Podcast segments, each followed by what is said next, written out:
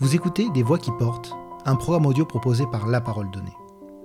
Village perché des Alpes de Haute-Provence, connu pour son légendaire fromage et pour l'empreinte laissée par Jean Giono, Bannon est également célèbre pour sa librairie. Installée depuis 1990 dans un labyrinthe serpentant des caves au grenier de plusieurs maisons de village, réunies en une seule, la librairie Le Bleuet est aujourd'hui encore la plus grande de France en milieu rural, avec plus de 100 000 titres disponibles pour une commune de seulement 900 habitants. Ouverte 365 jours par an et employant 14 salariés, la librairie Le Bleuet a été reprise en 2016 par Marc Gaucheran, un Lyonnais qui, après des débuts incertains, est parvenu à faire revivre et prospérer cette institution tout en préservant l'esprit de son fondateur, Joël Gattefossé. Dans cet entretien, Marc Gaucheran raconte sa passion pour les livres, les auteurs, leurs lecteurs, et revient sur l'origine de son attachement à cette librairie extraordinaire dont il perpétue l'histoire et consolide l'avenir.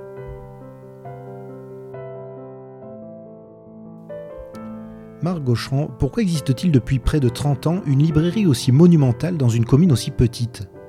Euh, effectivement, il y a euh, ce rapport presque aberrant euh, d'une librairie de très grande taille dans un village de 900 habitants. Et c'est un cas unique en France, puisque effectivement il n'y a pas d'équivalent. Donc le Bleuet est la plus grande librairie française en milieu rural. et ce, cette, originalité ne vient pas d'un projet qui serait né comme ça euh, complètement en disant euh, de la part du fondateur Joël Gattefossé je vais faire la plus grande librairie euh, française en milieu rural. En fait, Joël Gattefossé est arrivé à Banon il y a à peu près 25 ans. Il a repris un petit magasin de souvenirs. Il vendait quelques livres. Et c'est vraiment à partir de ces quelques livres de Pagnol et Giono qu'il a développé, tout simplement parce qu'il a trouvé une demande locale. Il y a des gens qui l'ont encouragé, qu'il a développé la, la librairie qui s'est agrandie progressivement. C'est-à-dire qu'il a fallu 20 ans pour partir d'un petit magasin à la très grande librairie qu'est maintenant le Bleuet, euh, c'est-à-dire euh, plus de 100 000 livres en stock, 80 000 références, euh, une librairie qui est ouverte strictement 365 jours par an, c'est-à-dire zéro jour de fermeture, tous les dimanches, tous les jours fériés. Ça, je crois aussi que c'est un cas unique. donc, par ailleurs, donc c'est une librairie où travaillent 14 personnes, donc ça n'est pas rien du tout dans ce, ce coin un peu perdu de Haute-Provence. Et c'est une librairie qui est donc visitée dans un rayon très très large puisque au quotidien, les visiteurs viennent euh, d'un rayon de 200 à 250 km, c'est-à-dire Grenoble, Nice-Antibes, Aix-Marseille, Montpellier-Arles, Avignon, Orange-Valence. Voilà le, rayon quotidien, et il y a besoin en quelque sorte de ce rayon-là pour faire vivre le bleuet, c'est-à-dire euh, effectivement une librairie de cette importance-là. Voilà, évidemment, à l'occasion des vacances, nous avons un surcroît de visiteurs, et c'est très tout à fait considérable au printemps, l'été, à l'automne, euh, avec beaucoup de Parisiens euh, du Luberon, euh, puisqu'on est aux portes du Luberon, et puis beaucoup de, je dirais, de Français de la France entière, et beaucoup de Suisses, beaucoup de Belges, etc. Voilà. Donc on a, et pourquoi pas aussi des Anglais, des Allemands, etc. Donc des, visiteurs fort nombreux au, moment des vacances. Hein. Que s'est-il passé pour que le Bleuet, autrefois prospère, dépose le bilan en 2014, soit repris une première fois avant d'être remis en vente deux ans plus tard? 2016, donc euh, cinq ans et quelques maintenant. Alors, nous sommes arrivés après une catastrophe. Au fond, euh, le Bleuet a suivi un peu, euh, je dirais, le parcours des, dirais, des grandes aventures humaines. Il y, a, eu un commencement, euh, il y a eu une apogée, en, tout cas un, premier moment euh, où le, bleuet a vraiment rayonné. Et puis il y a eu une catastrophe. Le fondateur, à un moment donné, a voulu concurrencer Amazon et a bâti euh, à Banon même un centre d'expédition qui a coûté fort cher, hein, plusieurs millions d'euros. Euh, ce site n'a pas marché et donc ça a coulé la librairie euh, donc en 2014. Donc il y a eu en 2014 euh, un dépôt de bilan complet. Le fondateur malheureusement a été obligé de partir, il a tout perdu et c'était évidemment extrêmement triste pour lui. Nous-mêmes, nous sommes arrivés pas immédiatement, il y a eu des premiers repreneurs qui ont relancé en partie le bleuet, mais qui ont rencontré beaucoup de difficultés et qui finalement ont jeté l'éponge. Et donc nous sommes venus en 2016 euh, pour prendre la suite. Et euh, donc euh, sur ces cinq années écoulées, eh bien, nous avons vraiment réussi à, relancer le bleuet, qui a renoué, au fond, après donc cinq années de croissance ininterrompue, avec une activité qui est digne des meilleures années du bleuet lorsque le fondateur était aux commandes. Qu'est-ce qui vous a convaincu de reprendre le bleuet et de quitter Lyon pour Banon? Alors, c'est, euh, je, dirais, c'est assez euh, anecdotique comme, euh, je dirais, de, même que lorsque le fondateur est arrivé ici, c'est-à-dire que donc nous ne sommes pas du métier, nous venons de Lyon, et par contre nous connaissions bien la région, nous avions nous avons une, nous avions une maison de vacances à Fort-Calquier, donc nous venions souvent. Il faut le dire, d'abord sur les traces de Giono. Isabelle, mon épouse, a fait un mémoire universitaire sur Giono euh, dans le cadre d'études de lettres et de philosophie à l'université. Et donc, nous étions venus il y a plus de 30 ans sur les traces de, de Giono pour euh, ce, ce, travail universitaire. Nous avons connu la région, nous l'avons appréciée, nous sommes revenus souvent en vacances et donc euh, nous venions régulièrement au Bleuet acheter des livres. Et donc nous avons suivi un peu la, catastrophe, hein, le dépôt de bilan, la, la, difficulté de la relance. Et nous avons une de nos filles, qui nous a rejoint d'ailleurs maintenant, qui a rejoint l'équipe, qui était libraire à Grenoble et qui euh, regardait un petit peu ce qui se passait et qui nous a signalé qu'à un moment donné, euh, le bleuet était à nouveau à reprendre, euh, voilà, et qu'il y avait peut-être euh, que, l'aventure était peut-être à tenter, en particulier pour sauver le bleuet, parce que la question se posait vraiment en ces termes-là. Et donc, voilà, on a foncé, ça a été décidé très très vite. Nous avons laissé nos, métiers à Lyon, on a donné notre démission. Alors pas immédiatement, puisque bon, il a fallu que je continue à travailler en partie à Lyon pendant un an, parce que je pouvais pas du tout me payer au bleuet. donc, lorsque nous nous sommes arrivés en 2016, parce que la situation était trop, je dirais trop trop, catastrophique, euh, trop mauvaise. Donc il a fallu attendre à peu près un an euh, pour pouvoir, euh, je dirais, tout simplement se, rémunérer un temps soit peu. Mais on a serré les dents et je dirais, voilà, on a, réussi à relancer. Voilà, le bleuet marche très bien maintenant. Est-ce que le bleuet aujourd'hui est très différent de celui imaginé par son fondateur? Alors, il est relativement différent, sachant que nous avons tout fait pour coller euh, tout de même à, l'histoire et à l'identité du bleuet euh, qui euh, a engendré un mythe. Il y a un mythe du bleuet, le bleuet est très connu et ce mythe est attractif. Donc il s'agissait d'abord, je dirais, de retrouver le meilleur du bleuet. Et le meilleur du bleuet, eh bien, c'est une offre considérable de livres. Donc plus de 100 000 livres, c'est pas rien. En trouvant un équilibre entre le fond, euh, que nous tâchons euh, d'avoir euh, dans différents domaines, par exemple en littérature, en bande dessinée, en policier, en art, etc. Donc j'évoque comme ça quelques rayons. C'est-à-dire donc des grands auteurs, et pour certains d'entre eux, on a toutes leurs œuvres, bien entendu, jusqu'à la Pléiade, on a, je dirais, un rayon considérable de, de Pléiade, on a quasiment toute la collection de la Pléiade ici au Bleuet, et puis par ailleurs, évidemment, les nouveautés. Donc, euh, euh, donc euh, nous, nous essayons, nous, nous, choisissons tous les livres qui rentrent au Bleuet, et avec l'équipe des libraires, eh bien, chaque, libraire étant en charge d'un rayon, nous essayons de, faire le meilleur choix possible et d'offrir, un, je dirais, un très large éventail de nouveautés pour que les visiteurs, d'où qu'ils viennent, trouvent les livres donc, dont ils ont envie ou dont ils ont entendu parler, etc. Voilà. Donc là, il s'agissait vraiment de renouer avec le, métier de la librairie euh, qui a fait la réputation du bleuet. Maintenant, euh, il y a effectivement un bleuet 2, on va dire un, euh, deuxième bleuet, parce que dès notre arrivée, nous avons lancé d'innombrables rencontres littéraires. et ces, je dirais, ces, propositions se sont encore élargies, je vais l'indiquer. Mais dès le premier mois, eh bien, nous avons fait venir un, premier auteur et donc, euh, ce qui se faisait relativement peu avant nous. Il y avait quelques signatures, mais il n'y avait pas de rencontres littéraires, euh, je dirais, à rythme soutenu. Et donc nous, nous les avons très vite développées parce qu'on s'est aperçu que, je dirais, il y avait une, réponse, une, réponse à nos, à nos propositions, une réponse euh, importante, hein, avec un public conséquent, de gens qui venaient de très loin euh, pour les auteurs donc, que nous proposions et que nous continuons à proposer, de, de très loin, c'est-à-dire dans ce rayon de 250 km, hein, des gens qui n'hésitent pas à venir euh, pour certains auteurs de Arles, de Montpellier, de Nice, de Grenoble, etc. Voilà. et donc, ces rencontres sont au nombre de, en moyenne de 4 par mois, sachant que pendant les, l'été. En juillet et août, eh bien là, on passe euh, même à 3 à 4 propositions par semaine. Donc évidemment, c'est le moment le plus dense de l'année. On a même lancé l'été dernier un festival de littérature en faisant venir des, auteurs de l'extérieur, etc. Donc euh, nous avons ajouté au Bleuet cette dimension qu'on pourrait dire culturelle, euh, quasiment de maison culturelle. On a d'ailleurs créé un espace culturel qui est un lieu euh, où nous pouvons recevoir les auteurs avec une salle permettant justement en dehors des rayons euh, de, pouvoir faire asseoir un public euh, suffisamment nombreux. cet espace est devenu aussi un lieu d'exposition depuis quelques mois, depuis que nous l'avons inauguré, depuis le mois de mai dernier. Un espace d'inauguration, d'exposition, excusez-moi, de photos, de peintures, de sculptures. Voilà, nous, nous sommes là, notre troisième exposition depuis le mois de mai.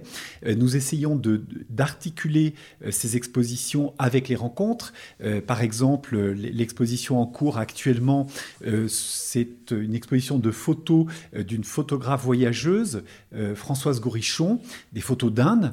Et nous avons donc lancé cette exposition au moment d'une rencontre avec autour du dernier livre d'Elisabeth Barrier, qui est une, une, autrice de, de Grasset, mais qui qui publie aussi dans d'autres maisons d'édition et qui euh, donc vient de publier un livre sur l'Inde, donc un séjour en Inde euh, autour d'un sanctuaire donc de, de euh, Shiva voilà, et donc le même jour, eh bien, nous avons eu cette rencontre autour de ce livre, et puis par ailleurs, justement, le vernissage de l'exposition. Donc c'était assez extraordinaire parce que on avait comme ça, si vous voulez, un, dialogue entre euh, les images et puis euh, par ailleurs la littérature, et donc l'espace culturel vise à élargir nos propositions euh, culturelles en partant bien entendu de la littérature, mais en proposant aussi de la photo, de la peinture, des images, pourquoi pas du cinéma, on l'a déjà fait, etc. Voilà. Vous êtes très présent sur les réseaux sociaux. Quels avantages en tirez-vous? Le bleu, historiquement, a bénéficié d'une couverture médiatique importante. C'est-à-dire que cette situation euh, très originale d'être une librairie unique en France, euh, en milieu rural, euh, fait qu'elle a été repérée par bon nombre de médias comme un endroit à découvrir, à faire connaître, à communiquer, etc. Et donc il s'agissait de renouer avec cette médiatisation, parce que le bleuet ne vit pas euh, simplement des habitants du coin et très loin de là. Donc il faut réussir à faire venir des gens de loin. Euh, et pour cela, eh bien, il faut communiquer euh, loin et, le plus possible. Donc nous, finalement, cette communication s'articule aux rencontres que l'on organise aux expositions, etc. Euh, ce qui nous donne, je dirais, du contenu à communiquer chaque semaine, puisque effectivement nous avons environ une rencontre par semaine, sans compter les expositions, etc. Et donc, euh, ben, nous avons développé effectivement une newsletter, euh, des réseaux sociaux, Facebook, Instagram, nous avons un site, etc.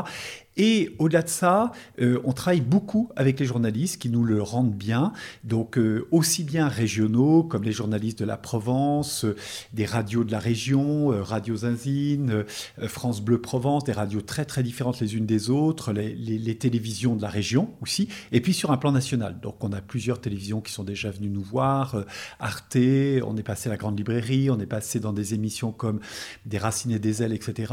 Donc on a eu des descentes aussi bien de, grandes télévisions, de, de radios. Euh, euh, euh, et puis, par ailleurs, de la presse nationale. Ça a été le cas de Marianne. On a eu un reportage dans Marianne. On a été plusieurs fois dans Le Monde, etc. Enfin voilà. Donc, on, La Vie aussi, qui a fait un reportage de, de, 3 ou 4 pages sur le bleuet. Enfin voilà, toute une série de, de médias nationaux, hebdomadaires, quotidiens, etc. Donc, on a une très bonne couverture médiatique. Que représente la vente en ligne aujourd'hui pour le bleuet nous avons des ventes quotidiennes en ligne, mais euh, donc euh, nous n'essayons pas de les développer. Euh, le Bleuet est, un lieu que l'on visite. Nos visiteurs découvrent je dirais, une richesse considérable de propositions de livres sur place. Et ça, c'est vraiment l'identité du Bleuet. D'une certaine manière, je dirais, le, fondateur, lorsqu'il a fait le choix de développer à outrance la vente en ligne, c'était tout de même un choix un peu contradictoire avec l'identité du Bleuet. Or, ce dont on s'aperçoit aujourd'hui, euh, après euh, la crise sanitaire, en espérant qu'elle soit derrière nous euh, maintenant, c'est que cette crise sanitaire alors qu'elle aurait pu, et, ça a été le cas d'ailleurs pour un certain nombre de secteurs d'activité, renforcer encore la dimension numérique, eh bien, cette crise sanitaire, au contraire, se conclut donc avec un avantage considérable pour les librairies, euh, la fréquentation des librairies indépendantes, des librairies moyennes, petites, moyennes, et une fringale euh, des visiteurs pour le livre physique et pour le, je dirais, le, la découverte, la, prise en main, on pourrait dire, du livre physique. Donc nous, c'est ce que nous pensions de toute façon en arrivant en Bleuet, euh, partant, je dirais, de la remarque de Régis Debray, philosophe français, euh, qui nous paraît très intéressante de ce point de vue-là. Régis Debray avait dit euh, il y a quelques années, il y a un effet jogging par rapport à la sédentarité. C'est-à-dire que plus on est sédentaire, plus on a besoin de faire du jogging. Et les, euh, les gens qui font du jogging, c'est pas des, pas des, je dirais des gens qui vivent dehors toute la journée, c'est des gens qui sont dans des bureaux fermés. On fait du jogging dans le centre de Paris, dans le centre de New York, etc. Il y a un effet livre par rapport aussi, je dirais, à l'explosion du numérique. C'est-à-dire que euh, les gens qui passent leur journée sur, leurs écrans, eh bien, euh, recourent au livre comme média alternatif et en quelque sorte aussi euh, pharmacopée, c'est-à-dire remède, remédiation par rapport au tout numérique.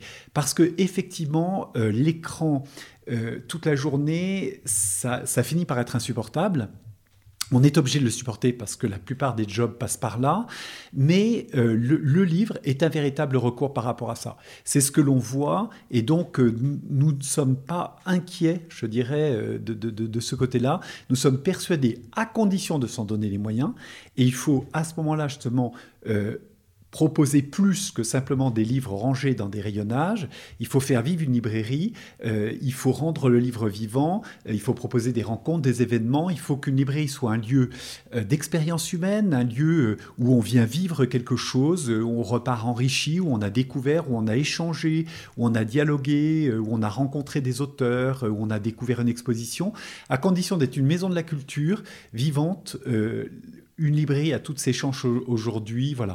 Et donc, évidemment, nous avons des commandes sur notre site, mais c'est, pour nous, c'est marginal. Nous les servons évidemment et nous remercions euh, donc euh, les, personnes qui commandent sur notre site. Mais euh, voilà, ce qui nous attachons d'abord et avant tout à faire vivre donc le bleuet, on va dire en présentiel entre guillemets. Pensez-vous que le livre numérique puisse devenir un concurrent sérieux pour le livre physique? Alors, le, bon, pas du tout, je crois que personne ne peut dire euh, pas du tout, euh, on ne sait pas ce qui se passera dans 10 ans, 15, 15 ans, 20 ans, etc. Mais euh, je, dirais, pour les années qui viennent, ça ne nous inquiète absolument pas. Absolument pas, pour les raisons que j'ai indiquées, et de façon tout à fait probante et même surprenante, euh, nous avons vécu de véritables raz-de-marée ces derniers mois. Alors, non seulement euh, donc le bleuet, depuis que nous l'avons repris euh, en 2016, est en croissance, hein, environ 10-15% l'an, donc ce qui est vraiment considérable, mais là, depuis l'été 2020 et la fin du, premier grand confinement, euh, on a, euh, on a eu une, explosion. On a été euh, submergé l'été 2020 et l'été 2021, on a eu le même phénomène. On a été submergé. Donc c'est tout à fait impressionnant. Les, personnes qui viennent sont, euh, je dirais, en quête euh, de, livres. Hein. Voilà, passent du temps. On a des gens qui passent la journée entière dans la librairie et qui ressortent avec plusieurs centaines d'euros d'achat. Hein. C'est vraiment, c'est des gens qui viennent, qui passent dans tous les rayons, qui passent du temps, qui vont par exemple pique-niquer à midi ou dans un petit resto de Banon, euh, voilà, et qui viennent pour passer du temps. Il y a des gens qui prennent une chambre pour passer un week-end à Banon et qui vont revenir le samedi et le dimanche, etc. Donc on sent qu'il y a vraiment cette, ce besoin de passer du temps, euh, voilà, je dirais avec les livres dans les mains, les découvrir, les feuilleter, etc. Voilà.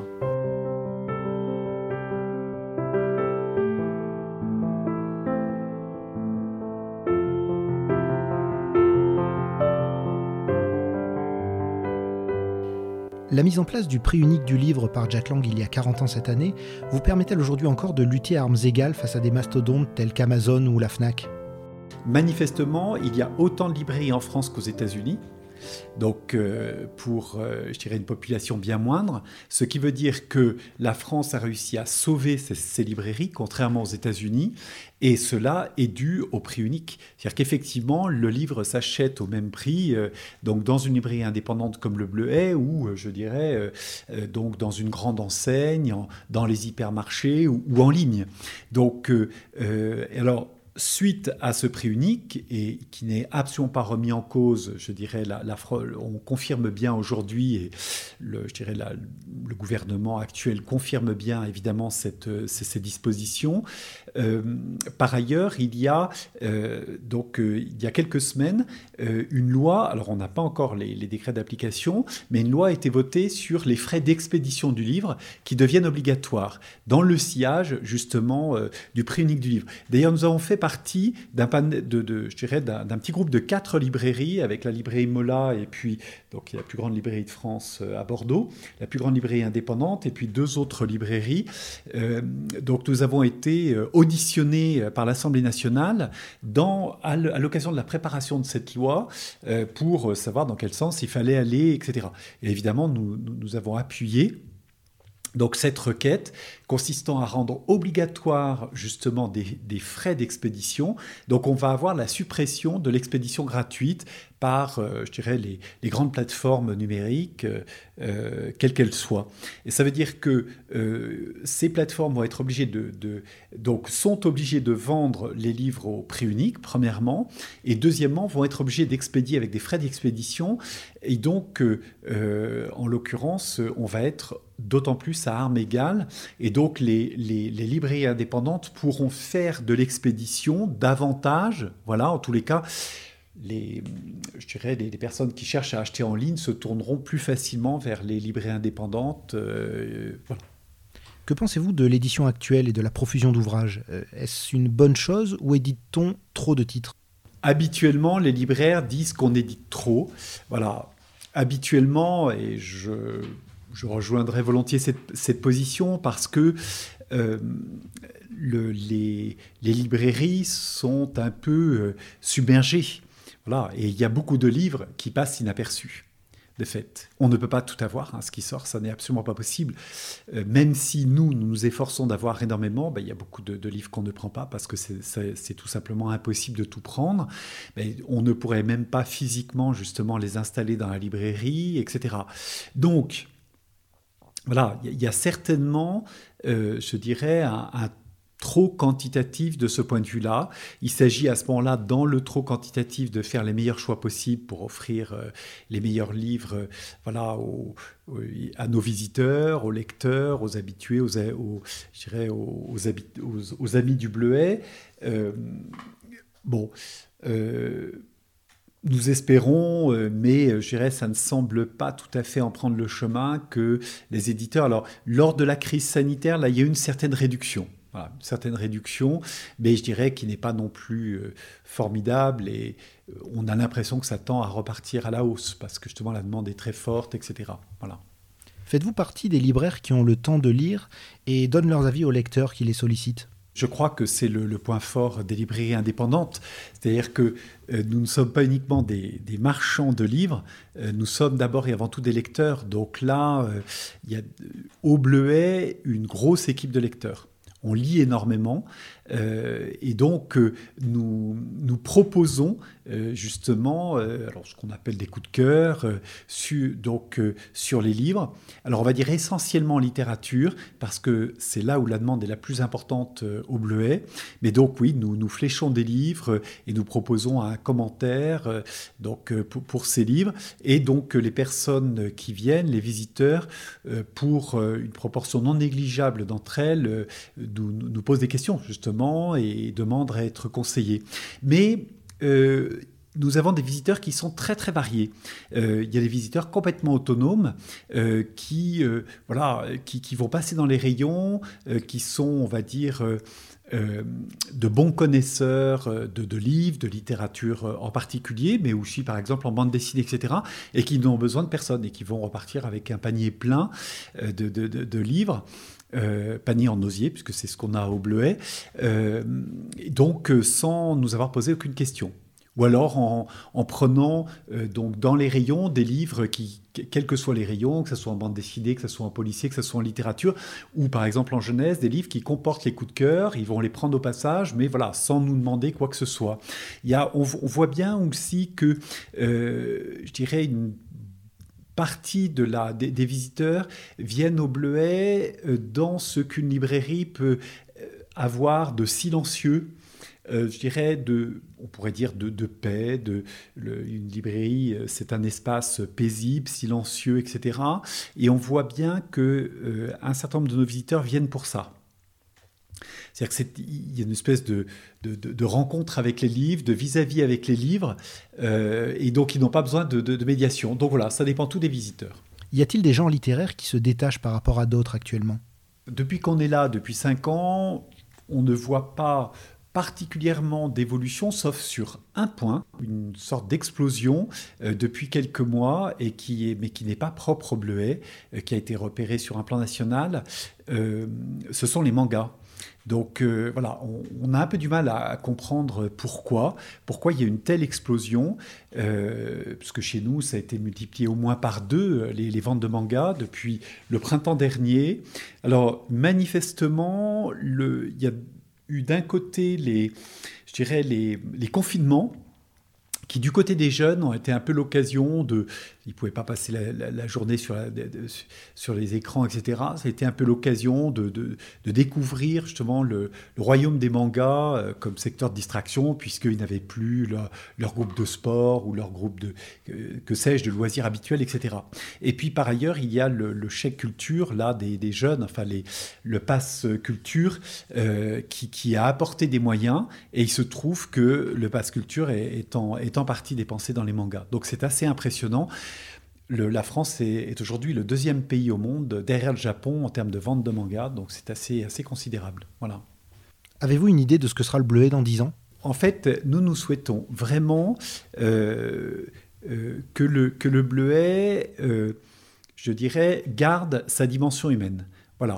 C'est-à-dire que, bon, quand on est arrivé, euh, il s'agissait de relancer le bleuet tout simplement pour qu'il soit viable. Et quand on est venu, pour être très clair, nous avions un appartement à Lyon, nous vivions dans le centre de Lyon, on avait un appartement, on l'a vendu pour euh, mettre l'argent dans le bleuet.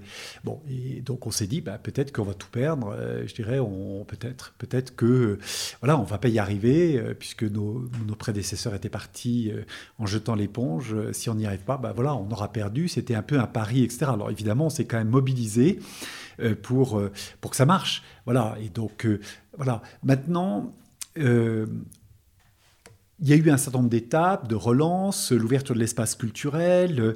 Euh, on a aussi donc fait. Alors, l'espace culturel a été porté en partie par un, projet européen qui s'appelle LEADER.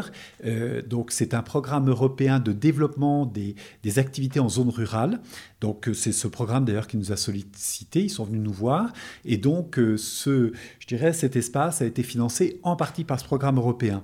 Par ailleurs, donc nous, je dirais la, la salle euh, nous, avons ouvert cet été, nous avons aménagé nos espaces extérieurs, nos jardins, avec un équipement euh, de lumière euh, professionnel, de sonorisation professionnelle, etc., qui là a été financé dans le cadre du, du plan France Relance, hein, post-Covid, etc. Même chose, on a été sollicité aussi, et on a immédiatement répondu. Donc, on avance, si vous voulez, comme ça, dans une série de projets, et il y aura certainement d'autres projets. Bon, on a lancé cet été un festival euh, c'est un embryon, on va le développer. Donc on a comme ça, euh, je dirais, euh, quelques projets à, poursuivre, voilà. Mais ce ne sont pas des projets démesurés. dis par exemple très, très clairement, euh, il y a des, des, je dirais des librairies en, difficulté qui sont venus nous voir pour, euh, pour qu'on les reprenne et qu'on les relance. Et euh, nous, nous, avons, nous n'avons pas, nous, ne sommes pas partis dans cette direction-là. Ça ne nous intéressait pas. nous, préférons faire vivre un lieu et être présent dans ce lieu et vraiment l'animer et lui donner son âme plutôt que de, commencer à monter un réseau de librairies. Voilà, ça, ça, ça, cette dimension nous intéresse beaucoup moins. Voilà. Cinq ans après votre installation à Banon, quel bilan tirez-vous de ce changement de vie radical? Oui, c'est une vie différente et en même temps, euh, alors évidemment différente, mais euh, on ne se sent pas du tout perdu, isolé, etc. Parce que euh, la façon dont on a repris le bleuet, justement je vais parler d'un point qu'on n'a pas évoqué, nous avons créé quelques mois après notre arrivée une association des Amis du bleuet, dans laquelle il y a à peu près 200 adhérents. Euh, et donc, euh, parce que nous, avons compris en arrivant que beaucoup de gens tenaient au bleuet. Des gens qui habitent le coin, mais aussi des gens loin. Dans cette association, il y a des Suisses, il y a des Belges, il y a des Parisiens, il y a des Normands, enfin bon, etc. Voilà, des gens un peu de partout, mais qui, euh, pour certains d'entre eux, viennent par exemple chaque été en vacances, ou même plus souvent dans l'année en vacances, et donc qui tiennent au bleuet.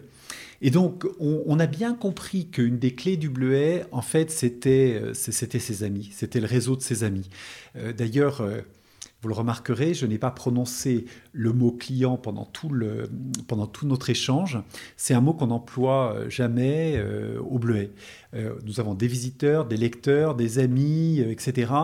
Euh, évidemment, il faut aussi que ces personnes soient des clients à partir du moment où il y a 14 personnes qui travaillent au Bleuet, parce qu'il faut pouvoir payer l'équipe et, puis et puis le fonctionnement du Bleuet, etc. Mais nous, nous pensons, et c'est une manière peut-être de voir très particulière, nous, nous, nous pensons que la, comment pourrais-je dire, la viabilité euh, commerciale, la viabilité économique du bleuet est assurée par surabondance à partir de la qualité de, ce que l'on fait. C'est-à-dire qu'on n'a à aucun moment, si vous voulez, on a, on a eu comme unique objectif la dimension commerciale et financière. Et je vais vous dire, même, on s'est presque dit, allez, peu importe, on va essayer de faire quelque chose de bien. Euh, dans le domaine culturel, euh, et puis aussi dans le domaine amical, avec les gens euh, justement qui, qui viennent, avec qui on échange régulièrement. je dirais dès qu'on connaît, qu'on reconnaît une personne, eh bien, on prend, euh, on, laisse tomber euh, ce qu'on est en train de faire pour échanger un moment avec cette personne, euh, quel que soit le sujet d'ailleurs. Et c'est ça qui nous importe d'abord et avant tout au Bleu c'est-à-dire la dimension humaine. Et ben, ça, en l'occurrence, ensuite, je dirais, par surabondance, on le récupère sur le plan économique, parce que les gens aiment venir, ils sont fidèles, ils reviennent, et bien après, ça fonctionne. Voilà. Mais donc là, j'aurais tendance à dire, l'intendant suivra, c'est-à-dire qu'on considère que la dimension économique, eh bien, elle arrive, euh, je dirais, comme euh, conséquence de la, de la dimension humaine, qui est première pour nous au Bleuet.